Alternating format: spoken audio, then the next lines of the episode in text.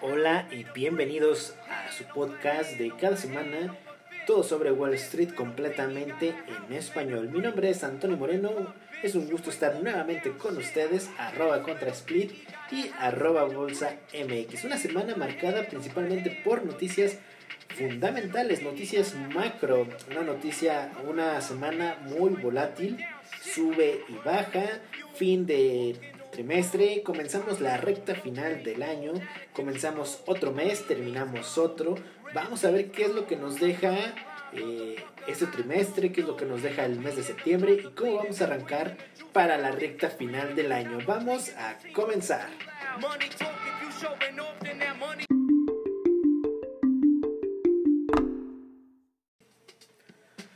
Los principales índices accionarios en Estados Unidos concluyeron en terreno negativo tras la publicación del dato del empleo, y luego de que se dio a conocer que el presidente Trump resultó positivo por COVID-19. Sobre las cifras económicas, en Estados Unidos se reveló la nómina no agrícola de septiembre, que mostró una generación de 661 mil empleos, un nivel inferior a los 859 mil esperados por el consenso. La tasa de desempleo se ubicó en 7.9% contra el 8.4% del dato previo. También se publicaron los pedidos de fábrica de agosto, los cuales crecieron 0.7% contra el 0.9% estimado por los analistas.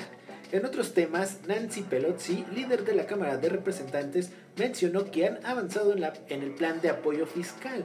Por otra parte, instó a las aerolíneas a postergar los despidos planeados en virtud de que está por llegar un nuevo programa de estímulos. Más rescate al parecer para las aerolíneas. En Europa, los principales mercados accionarios cerraron con variaciones mixtas, atentos al aumento en el número de contagios por COVID-19 y el endurecimiento de las medidas sanitarias. El FTSE 100 aumentó 0.39%, apoyado por el avance en los sectores utilities y financiero. El DAX disminuyó menos 0.33% con los mayores retrocesos en los sectores salud y tecnologías de la información. En algunas noticias de mercado de bienes básicos, el petróleo Brent cayó menos 3.83, continuó a la baja, a 37.95 dólares y el WTI bajó menos 4.31% a 37 dólares.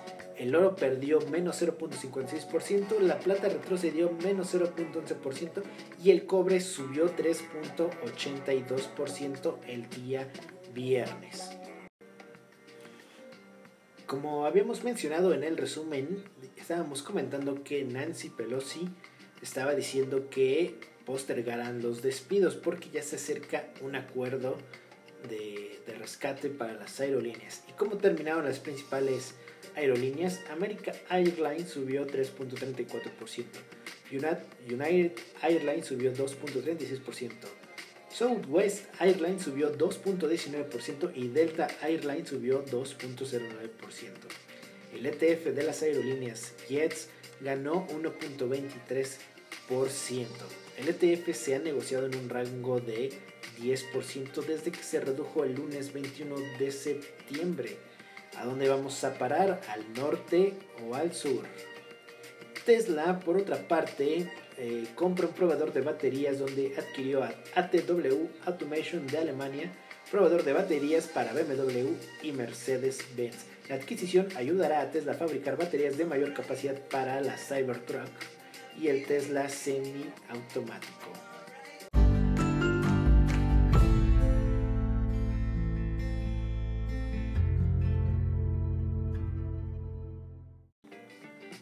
Y vamos a ver cómo eh, terminaron el mes, el mes de septiembre. El Dow Jones terminó bajando menos 2.3%, el SP500 terminó bajando menos 3.9% y el Nasdaq menos 5.2%. Este fue el primer mes negativo desde marzo, tenían más de 5 meses eh, positivos. Ya septiembre les puso un alto. ¿Cómo cerramos el tercer trimestre del 2020? El Dow Jones, obviamente, si muchos meses están subiendo y nada más caemos en septiembre, les advierto que es algo positivo. El Dow Jones subió un 7.6%, el SP500 subió un 8.5% y el Nasdaq termina con subidas del 11%. así terminamos el mes y así terminamos el trimestre. ¿Qué es lo que nos depara de aquí al último trimestre? Vamos a verlo a continuación. Esta semana estuvo marcada por el primer debate de Donald Trump y el señor Biden. Al parecer eh, en este debate pues hubo, pues más que debate parecía una pelea, ¿no? Entre dos niños, aunque ya son viejos. Entonces eh, dejó mucho que desear el debate. Eh, Biden nunca se, se mostró incómodo, salvo la parte donde le mencionan la parte de su hijo.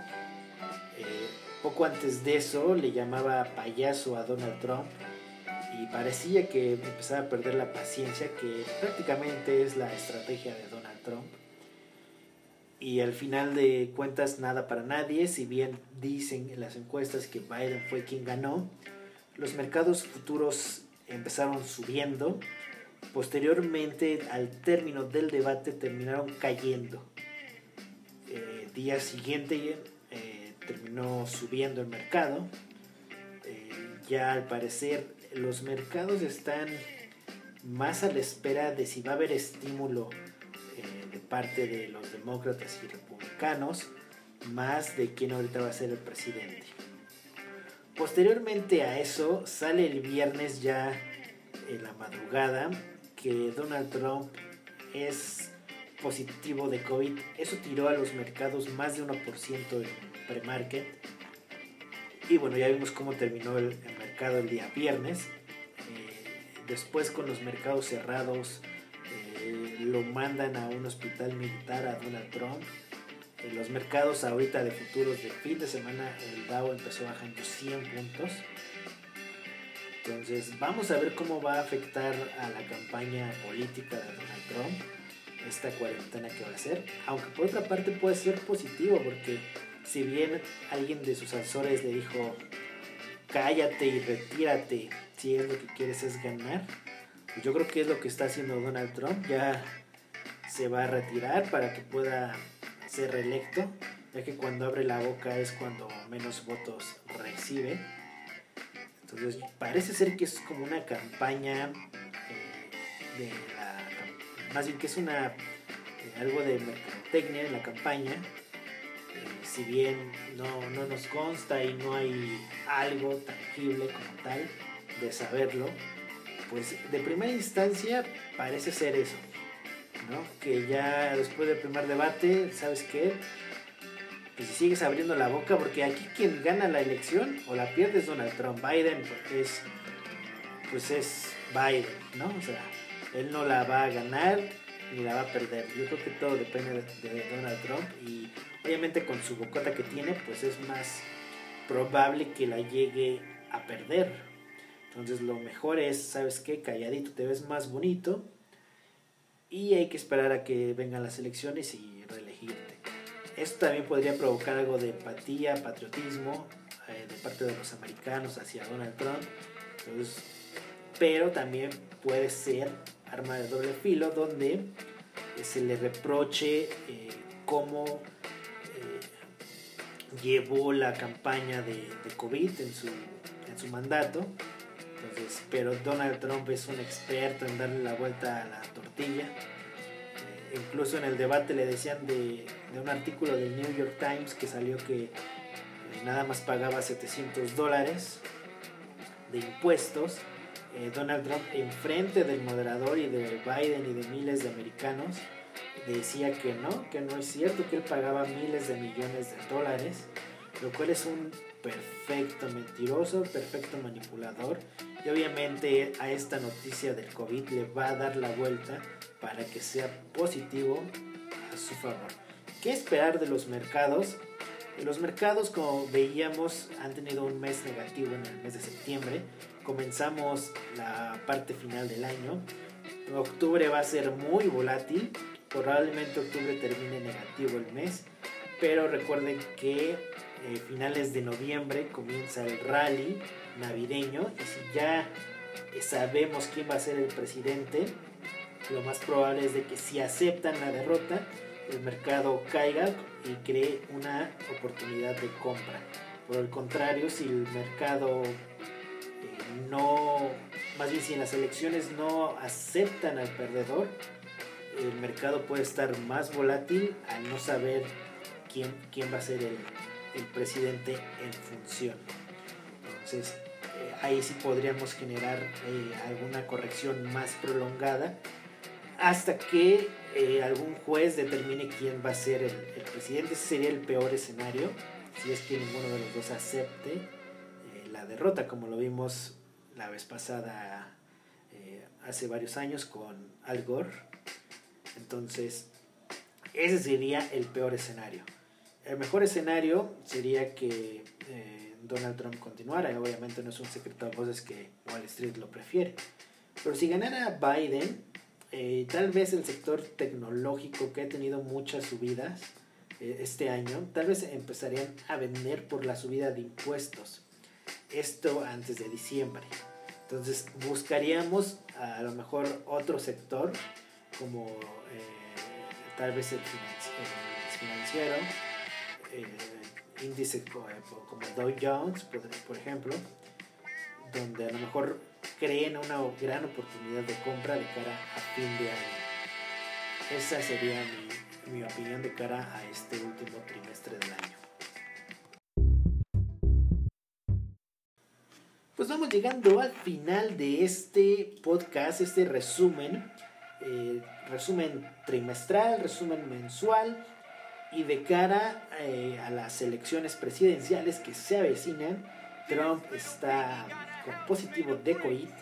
Los índices lo han resentido. Eh, vamos, esta semana que viene, eh, la primera de octubre, de inicio a fin, va a ser crucial, me parece, en cuanto se empiece a ver qué va a pasar con la campaña de Donald Trump, si va a seguir al mando, le va a pasar la batuta al vicepresidente Pence.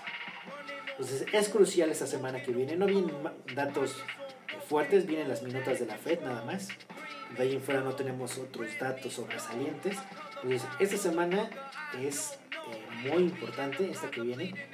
Ya decíamos en el hablando de mercado que ha habido mucho saldo comprador eh, en los cierres, en las órdenes SMOC entonces vamos a ver si se mantiene el saldo comprador esta semana y la caída ahora a raíz de Trump es fue una oportunidad de compra. A mi punto de vista así lo parece, sin en cambio octubre ha sido un mes muy volátil. Entonces hay que estar eh, preparado para un sube y baja. Y ya en las elecciones eh, el escenario ya lo pintábamos si eh, Donald Trump llegara a continuar, yo creo que el mercado empezaría a subir, aunque nadie tiene la verdad absoluta. Puede ser que sea al contrario que 2016, que decían que Donald Trump era malo para el mercado, ganó y se disparó eh, mucho eh, el mercado y ahora puede ser al revés. Donald Trump es bueno para el mercado, sale reelecto y vuelva a caer en el mercado. Nadie lo sabe, nada más hay que estar preparados por él. Pero, bueno, es el escenario que los analistas dibujan eh, si Biden llegara a ganar, yo creo que crearía una perfecta oportunidad de compra en algunos sectores de cara a fin de año. Muchas gracias por escucharnos. Mi nombre es Antonio Moreno. Nos vemos la próxima semana. Recuerden arroba bolsa MX y arroba contra split. Gracias y hasta la próxima.